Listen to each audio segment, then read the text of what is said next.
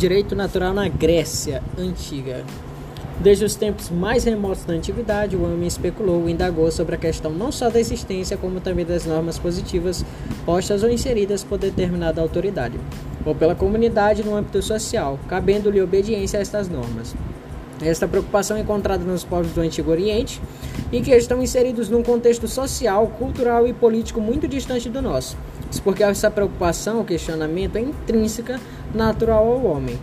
É comum a todos os povos antigos, contemporâneos, orientais, ocidentais, cristãos ou muçulmanos.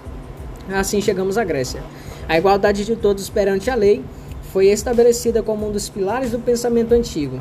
Este princípio é absorvido na íntegra pelo jurisnaturalismo que paulatinamente, ao longo do processo histórico, foi se incorporando como doutrina.